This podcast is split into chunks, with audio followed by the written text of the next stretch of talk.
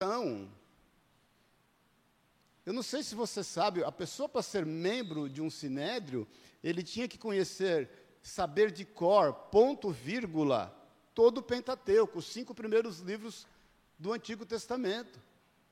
E eles olham para aqueles homens e, e, e, e, tem neles uma inferioridade, porque eles, eles olham e falam assim: esses homens são iletrados. Quem são esses incultos? Que vêm aqui falar e agir de uma forma diferente daquilo que a gente tem crido até hoje. Como é que pode? Eu não sei se você sabe das seiscentas e tantas leis que haviam ali pelos fariseus, 613, se eu não me engano, elas eram simplesmente uma cerca, a fim de impedir que eles incorressem no erro de ferir qualquer um dos dez mandamentos. Olha como viviam esses caras. E eles queriam calar, literalmente, aqueles que eles julgavam serem incultos, serem doutos, serem iletrados. E eles os oprimem com aquela situação. Muitas vezes, irmãos, a gente passa por situações parecidas, onde, onde todo um contexto quer nos oprimir, quer nos fazer calar, quer trazer razões, quer trazer fatos que muitas vezes condizem com a realidade, mas elas não condizem com a verdade. Eu sempre te digo que a realidade não reflete a verdade. A realidade é um fato, mas a verdade se sobrepõe a essa realidade. Existe uma verdade acima dos fatos. E é nisso que esses caras criam, e é isso que eles pregavam. E eles, eles foram obrigados a, a reconhecerem que algo diferente estava sobre eles. No versículo 13 diz assim: Ao verem a intrepidez de Pedro e João, sabendo que eram homens iletrados e incultos, admiraram-se e reconheceram que haviam eles estado com Jesus. Sabe qual vai ser a diferença sempre na nossa vida? Mediante o contexto que a gente convive, nós temos caminhado com Jesus.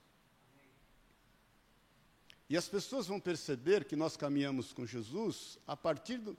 A Sueli abaixando ali foi muito assim. Não, não, eu, eu, eu achei assim uma autoconfiança muito grande, né? Um respeito por si mesmo, assim, vou abaixar. Sem, porque a câmera está uns dois metros de altura. Você sabe quando eu conheci a Sueli, ela, ela deu uma manipulada, né? Eu perguntei para ela assim, qual é a tua altura? Ela falou, 1,60. O dia que eu pus a trena mesmo, eu falei, ué, está faltando 10 aqui, você está me devendo 10. Mas assim, essa, essa, essa opressão na vida deles, aquilo que queriam, queriam impor na vida deles, era reconhecida por algo diferente que eles manifestavam. Irmãos, a Bíblia diz que o, o bom perfume de Cristo exala dos nossos poros. A Bíblia diz que nós refletimos a imagem de Cristo. Tem coisa que você não precisa falar, você só precisa ser. Eu sempre te cito isso, né? Aquilo que você faz fala tão alto que eu não ouço o que você fala. Era notório, ninguém podia negar. Eles, eles ficavam admirados, eles, só, eles, eles, eles diziam assim: eles só podem terem andado com Jesus. E é de extrema importância a gente entender isso na nossa vida. Você não precisa brigar, você não precisa se impor, você só precisa se posicionar. Eu tenho falado isso constantemente para você, irmãos. Nunca, nunca no mundo foi necessário um posicionamento por parte das pessoas, dos cristãos, como está sendo necessário agora. O que eu quero refletir com você hoje é o quanto esse posicionamento foi importante na vida desses homens. E o quanto o nosso posicionamento é importante. Nós precisamos nos posicionar. Isso é de vital importância, queridos. Porque se eles não se posicionassem, o Evangelho estaria ali naquele momento parado de ser pregado. Nós não podemos simplesmente estar aceitando todas as coisas que estão ao nosso redor, que querem eventualmente nos aniquilar, nos oprimir, nos calar, e entregar tudo de bandeja como que se só nossa vida fosse importante. Entenda que aqueles caras, e eles pregavam a palavra de Deus com amor, porque eles se importavam com as outras pessoas. Pedro se levanta, inclusive, e começa a pregar para aquelas autoridades, porque ele sabia que eles precisavam ser salvos. Vamos falar a verdade, irmãos? Com toda a experiência que eles tinham tido até aquele momento, eles não precisavam de mais nada. Estava bom do jeito que estava. E eu quero que você reflita isso, quando muitas vezes você já está contente com a salvação que Deus te deu. Quando de repente isso já te basta, eu vou cuidar da minha vida. E eu vou tratar de fazer aquilo que é melhor para mim. Até porque eu quero colher coisas boas. Não é isso, irmãos. A gente dá um bom testemunho, a gente procura é, andar no centro da vontade de Deus, em obediência à palavra de Deus.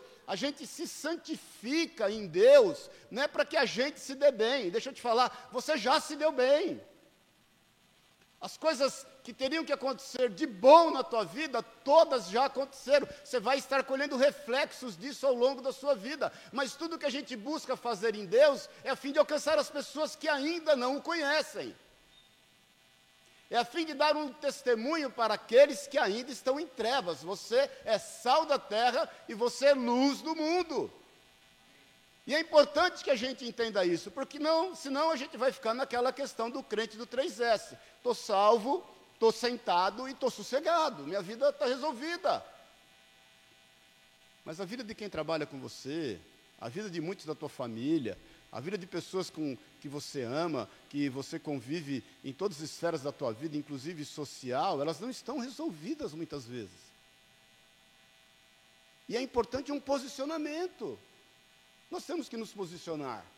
E a palavra de Deus diz acerca disso, irmãos. Eu, eu, eu, eu, eu vejo que hoje em dia, é, a falta de posicionamento por muitos de nós é porque a gente, a gente adquiriu uma sensibilidade, assim, a nível da pele, uma alergia a, a momentos difíceis, a situações constrangedoras.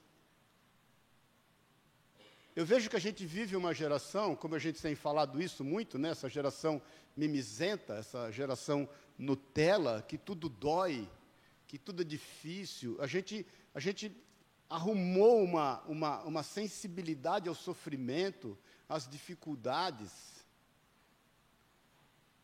Haja visto que tem remédio para tudo, eu, eu não sou contra remédio.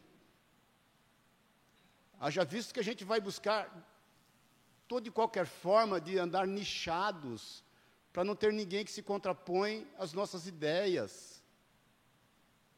Eu, eu quero que você faça essa reflexão em, em qual tem sido o nosso real posicionamento e o quanto a gente tem evitado dores, evitado sofrimentos. E, e, o quanto a gente, evitando dores e evitando sofrimentos, temos deixado de crescer.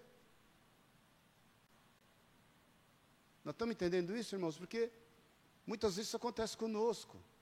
Aí você vai nichando e você vai querendo ouvir só o que te agrada e você não vai vendo situações transformadas. Eu gosto muito de uma frase, eu pedi para pôr aí, de, de Viktor Frankl, que é tremendo, a terceira escola de psicoterapia que teve na Áustria, né? foi, foi Freud, depois Adler e Viktor Frankl, que inclusive era, era aluno de Freud, e ele diz assim, e, e há uma diferença, não vou entrar no mérito disso agora, muito legal entre eles, eu gosto muito de como Viktor Frankl desenvolve o seu pensamento, a, a base dele, ele, ele, que desenvolveu a logoterapia, que era a busca do sentido da vida do homem, e é isso, ele, ele fala que consistia realmente a centralidade da personalidade do homem, mas ele diz assim: tudo pode ser tirado de uma pessoa, exceto uma coisa, a liberdade de escolher sua atitude em qualquer circunstância da vida. Aí ele continua: quando a circunstância é boa, devemos desfrutá-la. Você não tem que ter crise quando está tudo bem. Glória a Deus. Porque nós temos uma cultura religiosa que quer nos impedir de desfrutar aquilo que de bom está acontecendo. Mas ele diz também ainda, é, devemos, quando não é favorável, devemos transformá-la. E quando não pode ser transformada, devemos transformar a nós mesmos. Ou seja, tudo que a gente enfrenta, a gente tem algo bom para ser extraído. Eu vejo que esse era o posicionamento de Pedro e João e dos irmãos que estavam ali, porque eles podiam, naquele momento, se entregar à opressão que estavam vivendo. Irmãos, eu, eu, eu fico lembrando muito de José, pai de Jesus, marido de Maria, que sabia que a sua mulher estava carregando no ventre o filho de Deus. E que a única participação que ele teve nisso, sabe qual foi? Concordar com Deus e obedecer. E depois de ser tutor daquele menino até que ele pudesse exercer o chamado do pai. Agora imagine se José se entregasse às agruras da vida. Quando, em meio a, todo, a tudo que ele viveu, ele parasse e pensasse: puxa, Senhor, eu venho para Jerusalém não acho hospedagem. Aí eu vou para Belém, até porque eu entendo que é, é, a forma de cumprir as Escrituras, como está profetizado, acerca do seu filho, que a minha esposa carrega no ventre, eu também não acho hospedagem. Vou ter que ficar numa estrebaria, onde ficam os animais. Não parando por aí, eu ainda sou perseguido e eu tenho que fugir para o Egito. O senhor não podia pegar o faraó e matar ele para mim, o, o, o Herodes, quer dizer, e matar ele para mim, ao invés de eu ter que ficar fugindo. Haja visto Elias, que o Senhor fala para ele assim: olha, profetiza aí, fala para Cabe, fala para Jezabel que não vai chover, e aí Elias fala: tá bom, e daí? E daí foge, foge.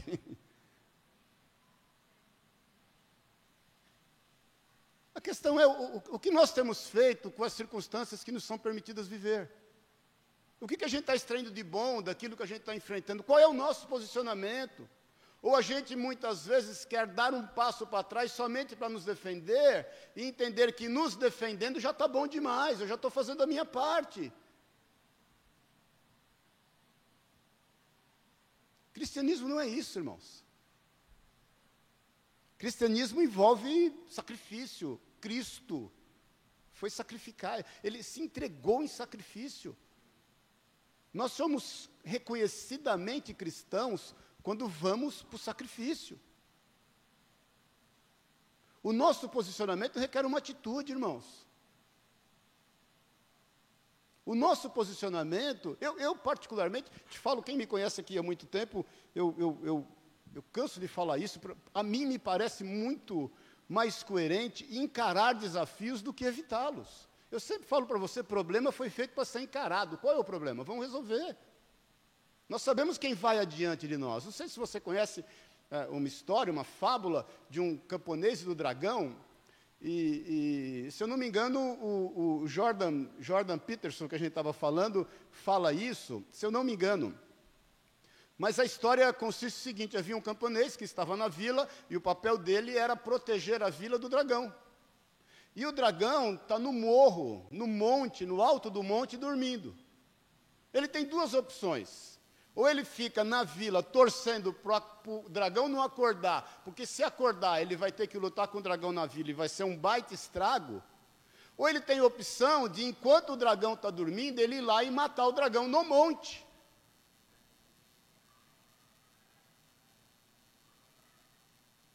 E eu quero que a gente faça uma reflexão do quanto a gente tem evitado confrontos, do quanto a gente tem evitado um posicionamento, por quanto eu já te falei esses dias todos, de estar politicamente correto. Irmãos, Deus não nos chamou para ser politicamente corretos, Deus nos chamou para ser biblicamente corretos. Se em algumas questões do politicamente correto condiz com o posicionamento da palavra de Deus, nós vamos ser politicamente corretos. Se não, cada um que administre o seu problema, o que vão pensar ou não acerca de nós.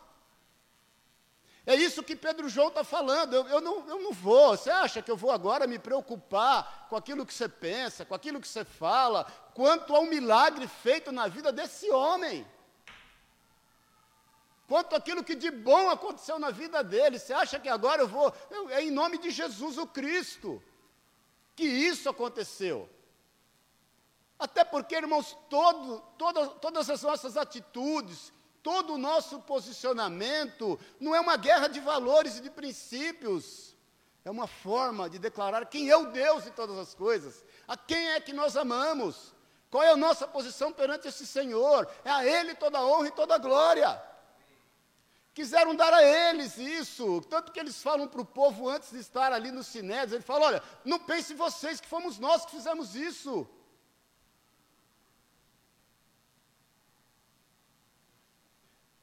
O agir do Espírito Santo de Deus na nossa vida e, e, a liberdade do Espírito Santo de Deus agir em nós e através de nós, nos, nos impulsiona para um posicionamento, nos impulsiona para enfrentar, seja lá o que for que a vida nos propor.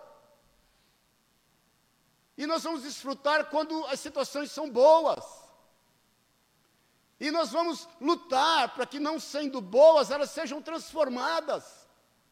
E em não sendo transformadas, nós vamos buscar em Deus uma forma de extrair o melhor daquilo que a gente está vivendo.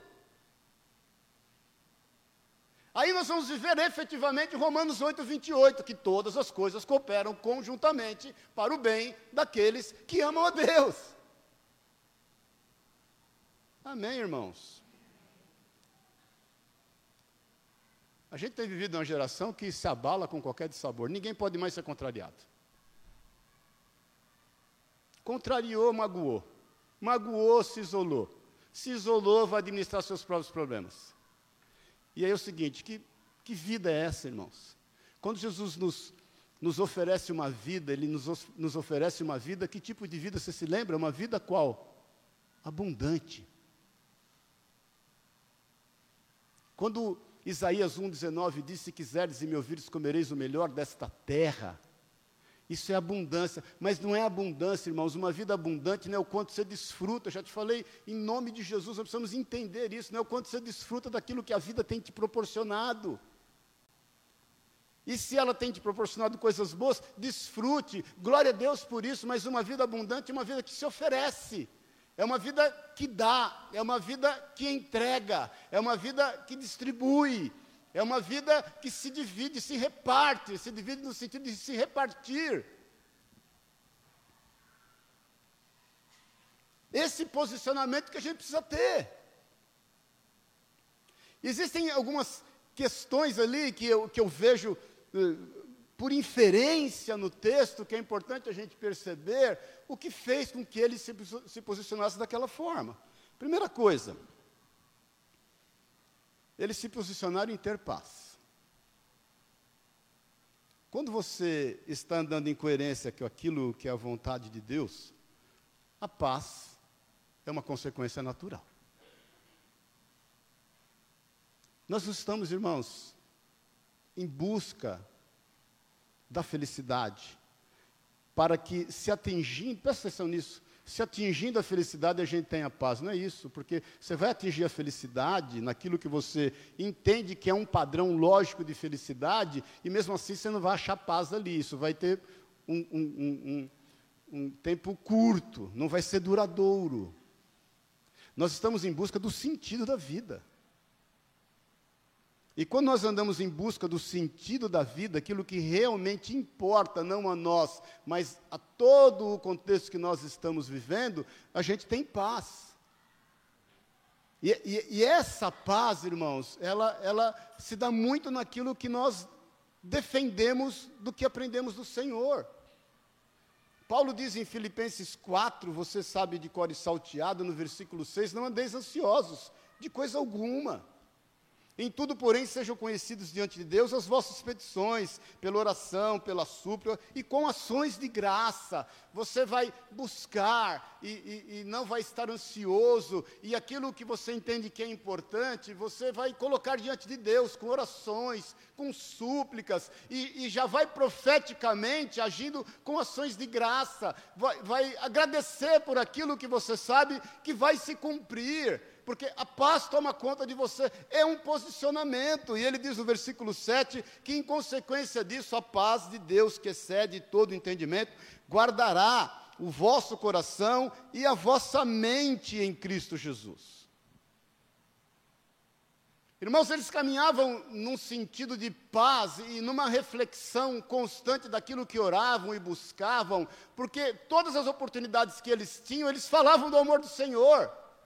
Eles não ficaram brigando ideologicamente com aqueles fariseus, com aqueles líderes, com aqueles homens totalmente cultos. Eles, eles estavam olhando para eles, entendendo que eles precisavam ser salvos, eles precisavam ser libertos, eles precisavam ser transformados. Ninguém dá o que não tem, a boca fala do que está cheio o coração. E isso trazia tanta paz ao coração deles que eles não se demoviam das suas posições. A gente tem vivido um momento, a gente estava falando agora antes do culto ali com eu, Daniel, a conversa dos anciãos, né?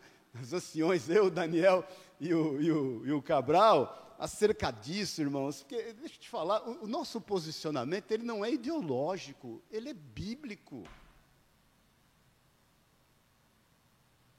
A ideologia, sabe o que é ideologia? Que é uma, uma, reunião de crenças, onde as pessoas se agarram naquilo que elas acreditam. Sabe o que é ideologia? É quando o homem desistiu de Deus. É quando ele não acredita mais que o Senhor tem o controle de todas as coisas.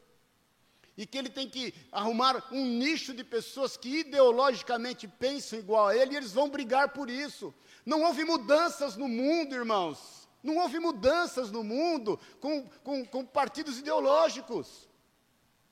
Martin Luther King, quando se levanta contra o racismo e a opressão e a segregação que acontecia nos Estados Unidos, ele, ele não levou uma ideologia à frente dele, ele levou a Bíblia, ele agiu como cristão.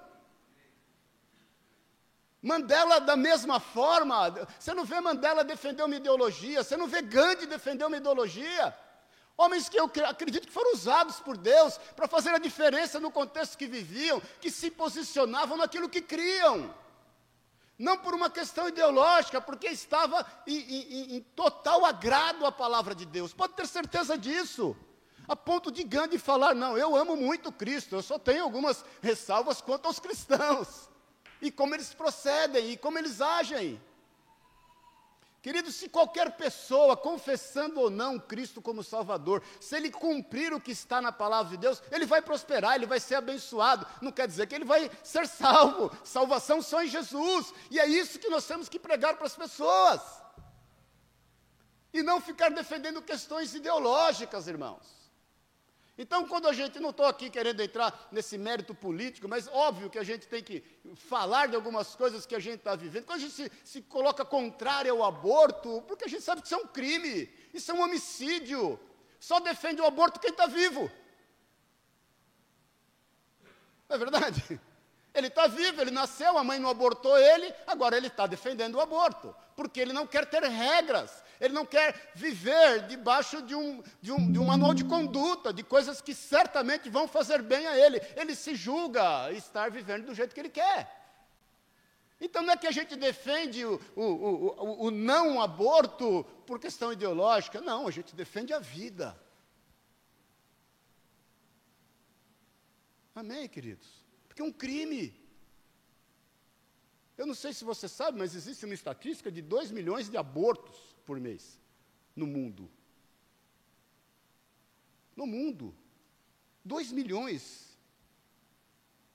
Isso, obviamente, deve ser muito mais, porque e, quando você pegar pelas, pelas clínicas, né, que são totalmente agindo fora da lei, números que não são comunicados, é, é um absurdo, irmãos.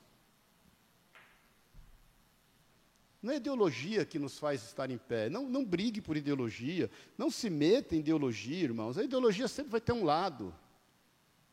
O cristianismo, ele, ele olha todas as coisas e discerne o que é bom. Aquilo que o apóstolo Paulo fala, ouve de tudo. Não se feche para nada. Retenha o que é bom. Então não é um posicionamento ideológico, mais uma vez, o posicionamento ideológico só tem um lado, ele só vai ver de uma forma.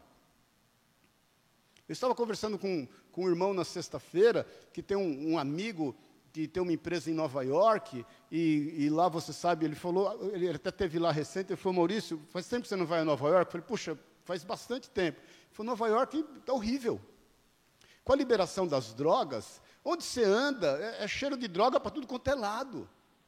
E aí esse amigo meu que é empresário, ele falou 50% dos funcionários dele usam maconha. Então o que acontece? Ele não pode nem discriminar, porque foi descriminalizado, ele não pode né, se levantar, ele precisa da, de qualquer forma dessa mão de obra, senão ele vai ficar sem nada. Só que é o seguinte: ele, ele tem 50% da empresa dele com muito baixa produtividade. Fica todo mundo doido. Ah, legal, deixa para depois. Quem sabe, ah, tá legal desse jeito. Pergunta para uma mãe que o filho está envolvido em drogas se ela é favorável. E se você perguntar para mim, ah, você é favorável ao armamento, se for da forma como muitas vezes as pessoas dizem que é ou que vai ser, sou contra. O brasileiro, especificamente, não tem condição emocional de ter uma arma. Não tem, irmão. O primeiro, primeiro farol que você enfrenta, você vai matar um cara. Você vai, vai ter o maior número de homicídios de motoboy na história do planeta.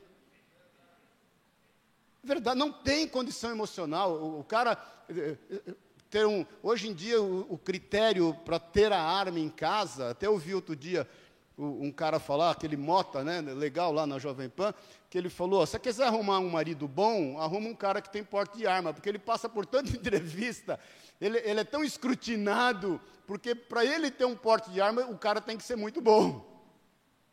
O porte não, né? A, a arma dentro da sua propriedade. Agora, você fala, não, mas você é contra que a arma seja liberada? Eu também não sou. Irmãos, não somos ideológicos, a gente sabe, a gente tem que ter critério, a gente tem que ter noção, a gente tem que. As pessoas não têm saúde emocional para sair, isso aqui vai virar um faroeste. Vai ser tudo na bala. Mas a gente tem que se posicionar com o que diz a palavra de Deus. A gente tem que se posicionar com aquilo que o Senhor tem a fazer. E, e é tremendo que a gente pense assim, irmãos. É, a segunda coisa que eu vejo do posicionamento deles, além de, deles se posicionar em paz, e você, e você sabe que paz é reflexo de uma vida de comunhão com o Senhor, de oração, de convicção naquilo que diz a palavra de Deus, de estar no centro da sua vontade, de recomeçar todos os dias, aliás, todas as horas, de você ir fazendo um, uma aliança consigo mesmo, de você. Aí sim, uma, uma, uma, frase do Jordan Peterson que eu acho interessante, ele fala assim: ame-se a si mesmo da mesma forma, cuide-se de si mesmo da mesma forma que você está cuidando de alguém que você mais ama. É legal isso, porque é o amai a si mesmo, não é verdade? Ame ao próximo como a si mesmo. E ele, e ele fala isso, é interessante. Cuide de si mesmo como você estivesse cuidando de uma pessoa que você ama muito, tipo de um filho, de uma criança que ainda é inocente e que precisa ser cuidada. E a gente tem que cuidar de si mesmo e tem que entender isso e buscar em Deus. E nisso nós vamos ter um posicionamento de paz. Mas ele também, eu, eu entendo, né, que esses homens, eles também enfrentaram e tiveram esse posicionamento de paz por obediência. Eles entenderam obedecer ao Senhor. A gente leu aqui no versículo 19 e 20, diz assim, no versículo 18, chamando-os, ordenaram que absolutamente não falassem nem ensinassem em o nome de Jesus. Mas Pedro e João lhes responderam: Julgai se é justo diante de Deus ouvir-vos antes a vós do que a Deus. Em algumas traduções diz assim: julgai se é certo obedecer, a tua, a tua tradução está obedecer antes a vós do que a Deus. O nosso posicionamento, irmãos, se dá em, em função da obediência da palavra de Deus. O que, que a Bíblia diz? O que, que a Bíblia diz acerca de uma mulher, de uma esposa, de um marido, de um pai, de uma mãe, o que, que a Bíblia diz acerca de um filho? Paulo escreve a Timóteo dizendo: tudo o que está escrito, está escrito para exemplo nosso. O que, que a Bíblia diz da conduta de um homem, de uma mulher, de um jovem e de uma criança? O que, que a Bíblia diz da conduta de uma viúva, de um viúvo, de um senhor, de uma senhora? O que, o que, que a Bíblia diz da conduta de um governante? O quanto nós estamos dispostos a obedecer o que a Bíblia diz, até porque ela nos contraria muitas vezes.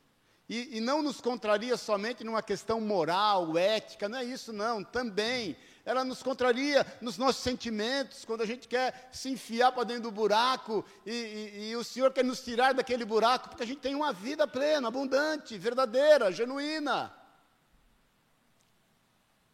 Então, o nosso posicionamento não se dá só em função da paz, ela se dá em função da obediência. Eh, Jesus diz isso em João 14, 15: Se me amais, guardareis os meus mandamentos.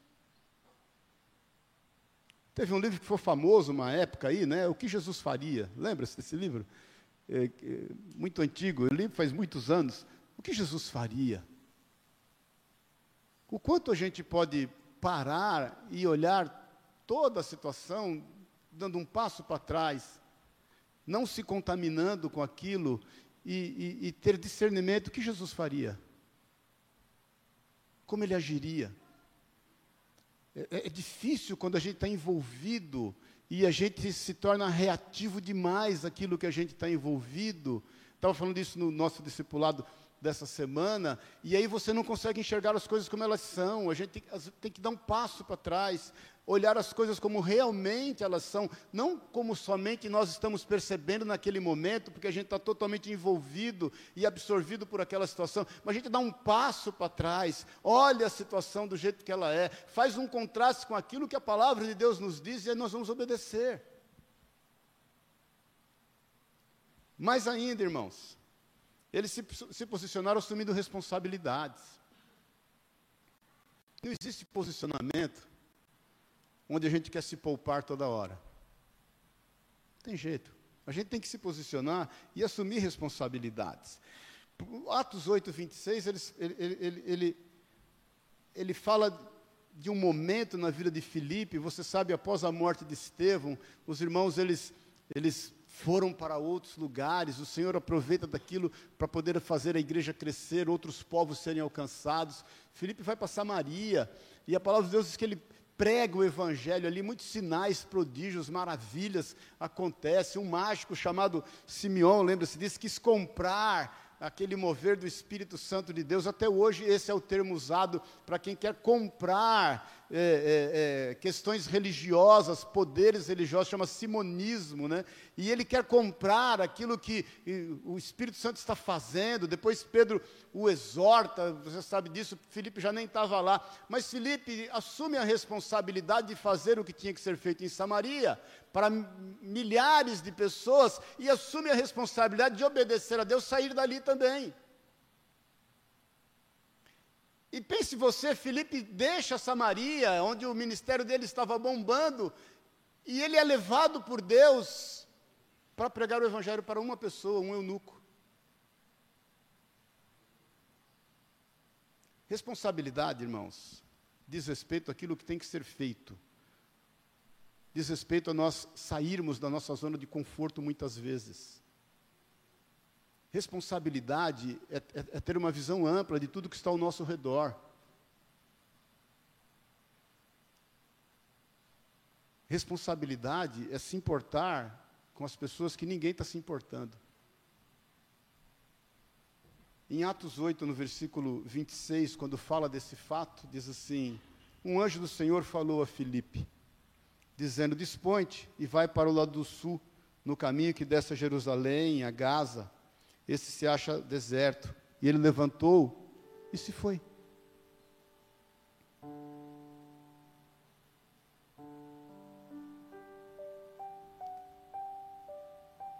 Quando você é constrangido a ter uma atitude só politicamente correta, você acha que isso é responsável?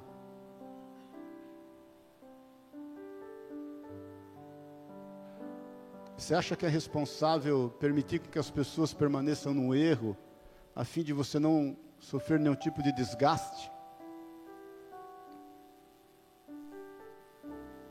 Felipe larga tudo ali e ele encontra aquele eunuco, o eunuco está lendo, inclusive Isaías 53, ele corre em direção à carruagem do eunuco e fala para ele assim: Você está entendendo o que você está lendo?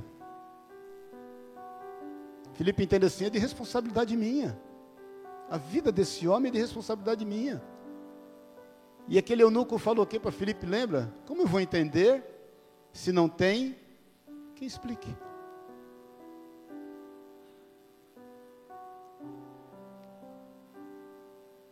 A responsabilidade dos teus amigos é tua. Das tuas amigas é tua. A Bíblia diz em Ezequiel uma palavra dura. Se o justo ver o ímpio caminhar na impiedade e fazer coisas que são práticas do ímpio e não o advertir, o sangue daquele cara, daquele ímpio, vai ser cobrado dele.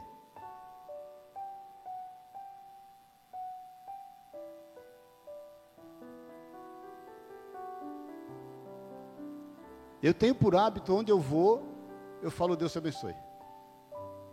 Deus te abençoe. Deus te abençoe. Tem gente que vira cara para mim. Tem gente que quer cuspir em mim. Onde eu vou? Deus te abençoe.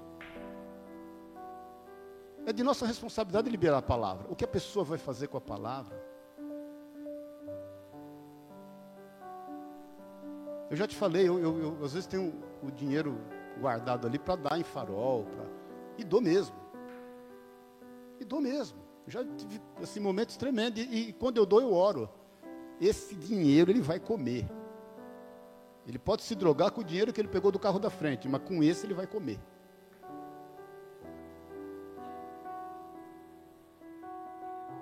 Então, irmãos, óbvio que a gente vai se posicionar em paz. Óbvio. Óbvio que a gente vai se posicionar em obediência. Mas assuma a responsabilidade. Um quarto ponto. E eu acho de extrema importância, nós estamos caminhando para o final. Eles se posicionaram e não se isolarem, porque quando a gente passa, a gente tem um hábito, principalmente os homens.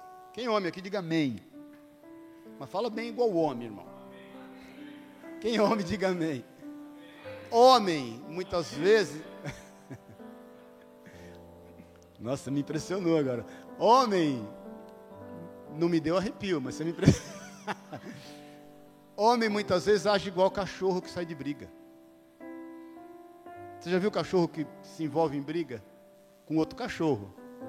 Ele sai tudo ralado, mordido, sabe o que ele faz? Ele vai para o cantinho dele se lamber sozinho.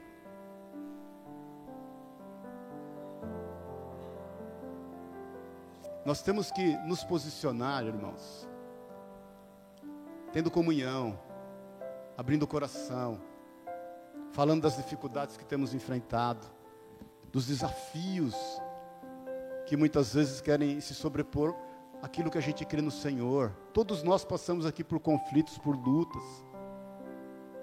Não pense você que, que, que eu não tenho conflitos. Não pense você que por muitas vezes eu estou. Não é que eu estou com a bola baixa, eu estou com a bola enterrada no fundo da terra. Todos nós aqui temos, querido. Leia as cartas da Madre Teresa de Calcutá. Eu tenho, aliás, eu, eu, eu tenho dois livros desse, um que o Elias me deu, está lá no escritório, e outro em casa. De vez em quando eu vou dar uma sapiada nele lá e ver os conflitos que aquela mulher tinha naquilo que ela enfrentava a ponto de um dia ela questionar a existência de Deus. Nós não podemos nos isolar, nós temos que se posicionar abrindo os nossos corações. Foi o que esses irmãos fizeram em, em, Atos 4 que nós lemos, nós lemos até o 22, mas no versículo 24, porque eles foram soltos, né? eles, eles não podiam mais retê-los ali, até porque eles tinham medo. Depois você leia lá, no, no versículo 22 que nós lemos, diz assim: que eles não puderam mais mantê-los presos porque tinha um povo lá fora dando glória a Deus pela vida deles. O que nos leva a entender que enquanto tem gente dando glória a Deus pela tua vida, o diabo não pode fazer nada com você. Se tem uma coisa que você tem que se preocupar é alguém dando glória a Deus pela tua vida. A Bíblia é clara, eles não puderam mais detê-los. Leia aí, 22 porque tinha um povo dizendo glória a Deus lá fora. Eles tiveram medo disso. Mas uma vez soltos, no versículo 24 diz assim: Eu vou ler o 23. Uma vez soltos, procuraram os irmãos. E lhe contaram quantas coisas lhe haviam dito os principais sacerdotes e os anciãos. Uma vez soltos, nós vamos para onde? Tem irmãos, irmãos, que vão para frente do Netflix. Ah, eu preciso dar uma desestressada, hoje o dia foi muito duro. Rapaz, eu quase pequei. Aliás, hoje eu pequei. Aí eu preciso dar uma extravasada. Tem gente que vai beber. Não vou entrar nem nesse mérito. Tem gente que para descansar vai encher a cara.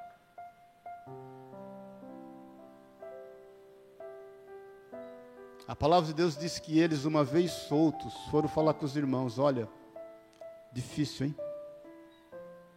Foi muito difícil. Foi injusto. A gente foi preso, escarneceram da gente, nos insultaram, insultaram Jesus, prenderam o cara que a gente viu Jesus curar. Mas nós viemos aqui procurar vocês para que vocês nos ajudem. Nós viemos aqui abrir o coração. Irmãos, eu, eu, particularmente tenho muito receio, vou te falar que tenho até medo de pessoas seguras demais. Tenho até medo de pessoas que não fazem perguntas, que não têm problemas, que são extremamente convictas que passam uma imagem de que elas não precisam mais de ninguém, elas se bastam. Eu, eu, eu sou cabreiro com isso. Isso faz com que elas se fechem e, e fechem em torno dos seus conceitos e não venham abrir as suas fragilidades, as suas necessidades, as suas fraquezas, naquilo que o próprio Espírito Santo tem ministrado ao coração dela, de que ela deve mudar. Eles saíram dali, eles se posicionaram em abrir os seus corações com os irmãos, isso levou a eles num outro passo, diz assim, versículo 24: E ouvindo isto, unânime se levantaram a voz e disseram: Tu, soberano Senhor, que fizeste o céu e a terra, o mar e tudo que neles há. Eles se posicionaram em orar juntos. É quando você liga para o irmão e fala assim: Olha, não vou te falar nada, só vou te pedir, ora comigo. Você pode orar comigo? E vou te falar, irmão, tem hora que o irmão não quer ouvir nada, ele só quer que você ore mesmo. Porque senão a gente vai se ver desesperadamente agindo igual os amigos de Jó. Jó não precisava ouvir nada que ele ouviu dos amigos, ele só precisava que os amigos ficassem do lado dele. Mas nada, quietos, de preferência, para não falar bobagem. E quando alguém te ligar, você pode orar comigo? Você ore. Se ele te falar, você pode conversar comigo? Você converse. Se ele te falar, você pode me ouvir? Você ouça. Se posicione em amar e se posicione também em compartilhar. Nós somos igreja, somos um corpo, por isso, já te falei e vou te falar inúmeras vezes nós só conseguimos olhar a igreja como um corpo perfeito quando nós olhamos ela como um todo. Nós não temos, tem muita gente reclamando da igreja, tem muita gente imaturamente se distanciando da igreja, tem muita gente imaturamente porque são fragilizados porque não querem enfrentar as agruras de conviver em comunhão, porque estão isolando nichos dentro da igreja, ou estão pegando pessoas e olhando para elas e buscando nelas uma perfeição que só vai ter no corpo. É o corpo que oferece a perfeição, que é o corpo de Cristo. É por isso que a gente tem que ter a importância de se abrir, de conversar, de buscar em Deus com quem nós vamos nos abrir e fazer com isso um motivo de nós orarmos juntos e colocarmos diante de quem pode resolver o nosso problema. Irmãos, as pessoas não estão buscando em você um psicólogo, um terapeuta, isso elas vão buscar, já tem profissional para isso. Elas estão buscando em você alguém que ore com elas. E se Deus quiser falar através da tua vida, faça, fale. Amém, irmãos? Para terminar, vamos ficar em pé em nome de Jesus. A última posição que eu vejo que eles tomaram. Eles se posicionaram em continuar a fazer o que estavam fazendo. Até porque eles eram convictos do que estavam fazendo. Versículo 29, 4, 29, diz assim: Agora, Senhor, olha para as suas ameaças e concede aos teus servos que anunciem com toda intrepidez a sua palavra. Será que a gente tem orado assim, Senhor? Eu quero voltar para a guerra. Eu quero voltar para o campo da batalha. Eu quero encarar aqueles que têm se levantado contra a minha vida. Porque esse foi o posicionamento desses irmãos. Esse foi o teor da oração deles. Senhor, é o seguinte, olha para as suas ameaças. Deixa eles, Senhor, veja o quanto isso está querendo nos calar. E agora nós só te pedimos uma coisa: nós não queremos que eles sejam calados, nós queremos que o Senhor conceda a nós, aos teus servos, que a gente anuncie a palavra com toda intrepidez. Enquanto estendes as mãos para fazer curas, sinais e prodígios, por intermédio do teu santo nome, o Santo Jesus Cristo. Eles dizem assim: Senhor, que a gente continue a falar, e que o Senhor continue a testificar aquilo que a gente está te falando, já falando, porque é para louvor da tua glória. Tendo eles orado, tremeu o lugar onde estavam reunidos, todos ficaram cheios do Espírito Santo e com intrepidez anunciavam a palavra de Deus. Essa pergunta eu quero te fazer. Qual tem sido a sua posição? Que posição que você tem buscado? A tua posição é a de conforto? Você está orando para não enfrentar a dificuldade? Ou está querendo saber onde ela está e encará-la a fim de ver a situação resolvida? Qual caminho? Você sabe que a nossa vida é feita de decisões, queridos. Decisões. E aquilo que tem que ser feito, nós devemos fazer. Eu quero te desafiar a fazer uma reflexão do quanto muitas vezes a gente tem sido levado a ter uma conduta de sensibilidade, de alergia à dificuldade, de não enfrentamento das coisas. Eu quero te desafiar, em nome de Jesus, a fazer uma reflexão do teu posicionamento quanto alguém que realmente precisa ouvir a palavra de Deus, ainda, ainda que ela não entenda naquele momento e o quanto você está compartilhando essa palavra por amor a ela, não por amor a si mesmo, não para defender o teu ponto de vista. Chega de querer lacrar, irmão. As pessoas querem lacrar hoje, elas querem dar a última palavra, para que os outros reconheçam que ela está certa. Não é esse o nosso papel, é por amor às pessoas. Esse é o nosso posicionamento. É isso que o Espírito Santo tem feito na nossa vida e através da nossa vida. Encara o que tem que encarar para a glória do Senhor. E deixa Deus agir. Amém? Eu creio piamente que hoje é um dia de nós sermos surpreendidos pelo Senhor. Não sei para onde você vai daqui. Eu sei que o Espírito Santo de Deus tem nos feito estar posicionados a fim da de que a gente viva isso. Eu não sei o que você vai fazer. Eu não sei com quem você vai encontrar. Eu não tenho a menor ideia da tua agenda hoje. Eu sei de uma coisa: o Espírito Santo quer exaltar o nome de Jesus através da sua vida e vai requerer de você um posicionamento. Vai requerer de você um posicionamento para que você ande de acordo com aquilo que você crê, segundo diz a palavra de Deus. Não discute ideologia. Nós não somos. Ontem eu fiquei com uma pessoa conversando, sobre, não discutindo, mas conversando sobre isso, é, até pelo, pelo, pelo, por mensagem. Eu não sou de A, eu não sou de B, eu sou do que a Bíblia diz. Eu não estou defendendo ideologia de A, eu, eu, o que, que a Bíblia diz? E por que, que eu quero agir segundo aquilo que a Bíblia diz? Porque é bom. porque vai fazer com que as pessoas vivam e comam o melhor desta terra. Esse é o nosso papel. Então vá à luta, enfrente o dragão, enquanto ele está dormindo, vai lá e mata ele lá na montanha. Não se acomode, saia da sua zona de conforto. Fale o que tiver que falar, busque a direção do Espírito Santo de Deus e permita que ele te use.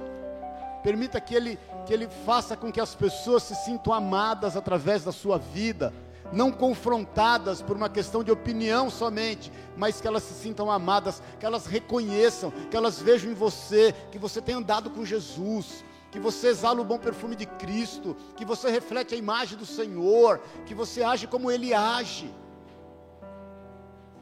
E as demais coisas elas vão acontecer, Mateus 6,33, buscai o reino dos céus e toda a sua justiça. As demais coisas, deixa elas, elas vão ser acrescentadas. Amém? Fecha os teus olhos na liberdade. Jesus, nós sabemos, Deus, que a gente vive momentos tensos, não só no nosso país, o mundo está passando por um momento tenso, e creio que de transformação, creio que está na sua agenda, nós cremos nisso. Nós cremos, Deus, que nunca foi necessário pessoas, homens, mulheres do Senhor, posicionados, a fim, Deus, de levar a tua palavra, de falar do teu amor, de não se acuarem mediante os desafios, de agirem, Senhor, com todo discernimento, de agirem, Deus, em obediência, tendo paz, discernindo bem todas as coisas, enfrentando o que precisar ser enfrentado, Senhor. Eis-nos aqui, envia-nos a nós. Nós queremos abrir o nosso coração ao Senhor orar a Ti como orou os discípulos naquele dia. Senhor, olhe para as Suas ameaças e concede a nós que estejamos falando do Seu amor com toda intrepidez e com toda ousadia. Não permita, Deus, que nós estejamos distraídos, como diz Paulo a Timóteo, com genealogia sem fim, discutindo, Deus, a morte da bezerra querendo lacrar, discutindo opiniões, de, de, de, Senhor, se deixando levar por insensatez. Não é esse o nosso foco, não é esse o nosso chamado, não foi para isso que o Senhor morreu na cruz, Senhor. O Senhor morreu na cruz para trazer salvação, libertação, transformação, regeneração, cura a todos os homens. E é esse evangelho que nós queremos pregar é essa palavra que nós queremos viver, é para isso que nós queremos nos expor. Nós queremos fazer esta manhã um concerto contigo, te pedir perdão, se nós temos corrido da luta, se nós temos defendido uma posição simplesmente, simplesmente política, ideológica, e temos nos esquecido daquilo que é a tua palavra, a tua vontade, o teu querer. Em nome de Jesus, em nome de Jesus. Nós queremos trazer a resposta, e a resposta é o Senhor. Eu quero te pedir, Pai, que cumpra-se a tua vontade através da nossa vida. Eu quero declarar, Senhor, nos usa, nos fortalece, nos envia, nos faz entender, Pai, o centro da Sua vontade, nos faz entender o sentido da vida que temos em Ti. É o que nós pedimos em nome e na autoridade de Jesus. Pai querido, ser com cada um. Manifesta o teu poder e manifesta a tua graça. Ainda de olhos fechados. Se tem alguém aqui que está vivendo debaixo de uma forte pressão, se tem alguém aqui nesta manhã que está enfrentando uma grande batalha, se tem alguém aqui que está sendo ameaçado ao ponto de se tornar calado, tipo, entreguei os pontos, não vou falar mais nada, não quero mais confrontar nada, quero deixar as coisas acontecerem. Eu quero te dizer, nós estamos aqui para nos ajudarmos. Se tem alguém aqui que jogou a toalha, desistiu, abriu mão. Eu quero te dizer, nós estamos aqui para orar juntos. Eu quero que nós, como igreja, sejamos bênção na tua vida. Eu quero buscar a face de Deus junto com você, a fim de que você não pare, a fim de que você continue posicionado, a fim de que você não tire os olhos do Senhor, a fim de que você seja restabelecido, restaurado na posição que o Senhor tem para a tua vida. Se você tem enfrentado um momento de dificuldade, um momento em que você tem desistido ou pensado em desistir, se você tem se sentido ameaçado a ponto de se calar, levanta a tua mão no teu lugar, eu quero orar com você, cada um olhando para a sua vida.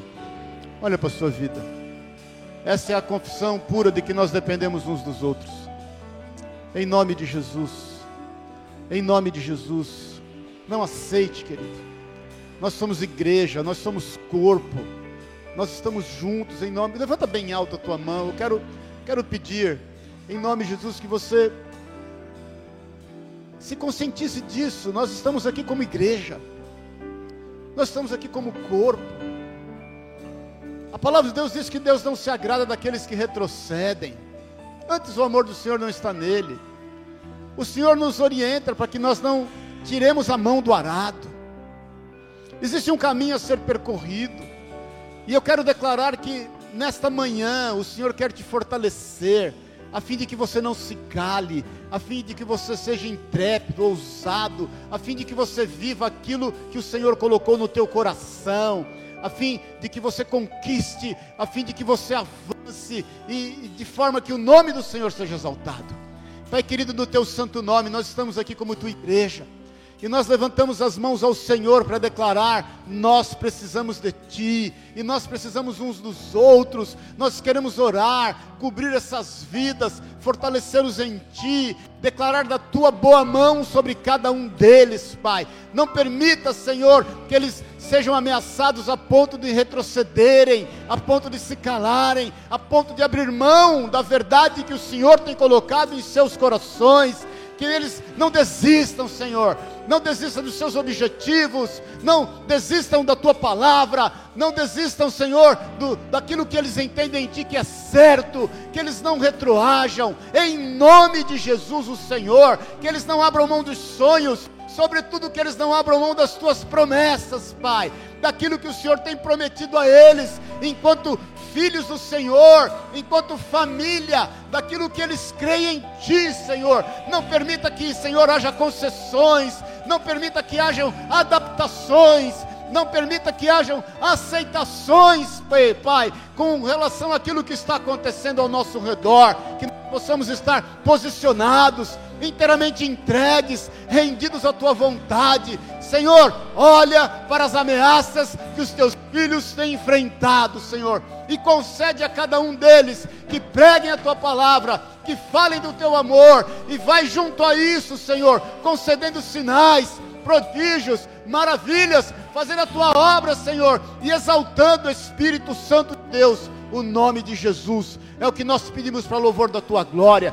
Que haja transformação, que haja restauração, que haja cura, que haja ressurreição e que o nome do Senhor seja exaltado através da vida de cada um dos teus filhos e que o posicionamento de cada um em ti seja honrado pelo Senhor, a fim de que a tua obra se complete na vida e através da vida de cada um de nós é o que nós te pedimos em nome e na autoridade de Jesus. É esse evangelho que nós queremos viver, é esse evangelho que nós queremos pregar, e é esse evangelho que nós queremos ver realizado em tudo e em todos que estiver ao nosso redor, até que tudo se cumpra, até que o Senhor venha, até que todos ouçam, em nome de Jesus, Senhor. Amém e amém. Amém. Glória a Deus, aleluia. Dá uma salva de palmas a Deus. As crianças. Nós vamos orar pelas crianças, foram o dia das crianças na quarta-feira. Vamos orar por elas aí. E naquilo que o Senhor depois colocar no teu coração, nós vamos orar e também você vai trazer suas ofertas, seus dízimos. Amém, queridos? E viver a vida abundante que Deus tem para nós. Vida abundante é isso, é nós distribuirmos aquilo que Deus nos tem dado. Amém, meu irmão? Queria que você desse um abraço ao teu irmão. Falou, nós estamos juntos, irmão. Você não está sozinho. Dá um abraço forte nele aí, nela. Falou, nós estamos juntos. Você não está só. Não está só. Amém? Abraça aí alguém. Sente o cheiro dele.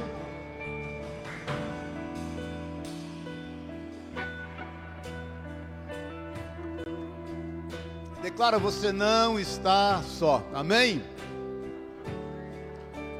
Glória a Deus. As crianças estão vindo, nós vamos orar por eles. Amém, Ananda? E cadê o cântico?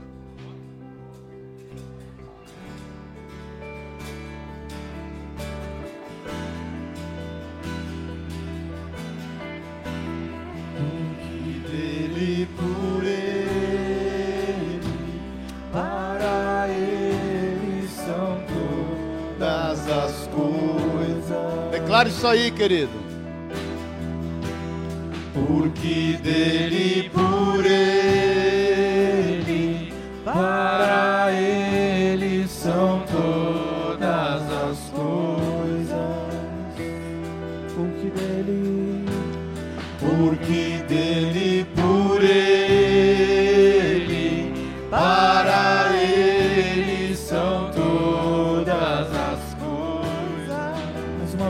vez, porque dele, por ele, Porque dele por ele, para ele são todas as coisas. a ele a glória, A ele a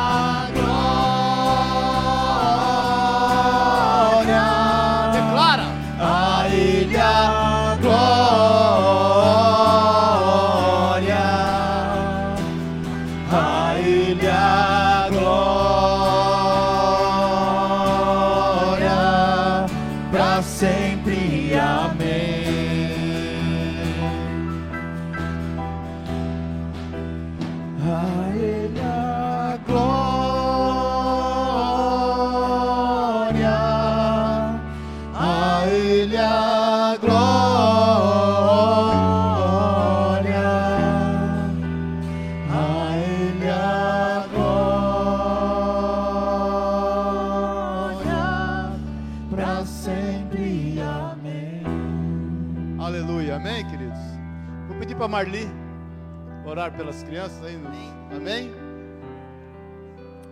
Amém.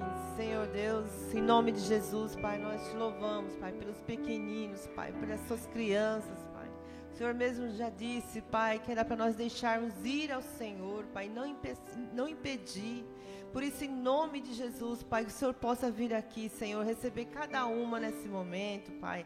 Oh, Senhor, que eles possam ser, Pai, capacitados, Pai, pelo Teu Espírito, Pai, levantado pelo Senhor, Pai, para poder, Senhor, fazer parte dessa geração que o Senhor está levantando nesse tempo, Pai, de adoradores do Senhor, de profetas do Senhor. Nós queremos declarar, Pai, como igreja do Senhor, Pai, que eles são Teus ungidos, são Teus profetas, Senhor. Oh, Pai, nenhum mal, praga nenhuma, nada que está neste mundo, Pai, chega, Pai, contra a vida deles, porque nós declaramos eles também cobertos com Teu sangue, Pai, livrados, Pai, de toda malignidade, de tudo aquilo que possa se levantar contra a vida deles, Pai. Nós declaramos, Pai, a Tua bênção, Senhor, o, o Senhor, meu Pai, prosperando tudo aquilo que o Senhor tem na vida deles e através da vida deles, Pai. Nós sabemos que o Senhor já está preparando, é o Teu Espírito que tem, Senhor, ministrado o coraçãozinho deles. Nós podemos ver isso, Pai. Em nome de Jesus, que a Tua obra complete, Pai, e que nada venha impedir. Nós os abençoamos, Pai, que eles sejam sal e luz nos seus lares, na sua casa, Senhor, aonde eles forem, Pai. Eles sejam ali resplandecente luz do Senhor, Pai. Ô Senhor, ministrando também ao coração dos pais, porque assim o Senhor faz. Assim o Senhor ministra, Pai. Ô Pai, em nome de Jesus, Pai, os guarda, Pai. E nós nos alegramos, Pai, por fazer parte, Pai, desse ensino, Pai, dos teus pequeninos. Muito obrigado, Senhor. Continua, Pai, com cada um conosco, Pai. Em nome de Jesus. Amém? Glória a Deus. Glória a Deus, aleluia. Aleluia. Olha aí que alegria. Que alegria. Glória a Deus, amém? Com o amor de Deus, o Pai, a graça eterna de Jesus Cristo, nosso Senhor e Salvador, a unção, a companhia, o conforto, o consolo do Espírito Santo seja com a tua vida. Aonde você for, que você exalte o nome do Senhor e que você tenha experiências fantásticas com Ele, em nome de Jesus. Amém e amém. Amém? Deus te abençoe e te guarde. Amém?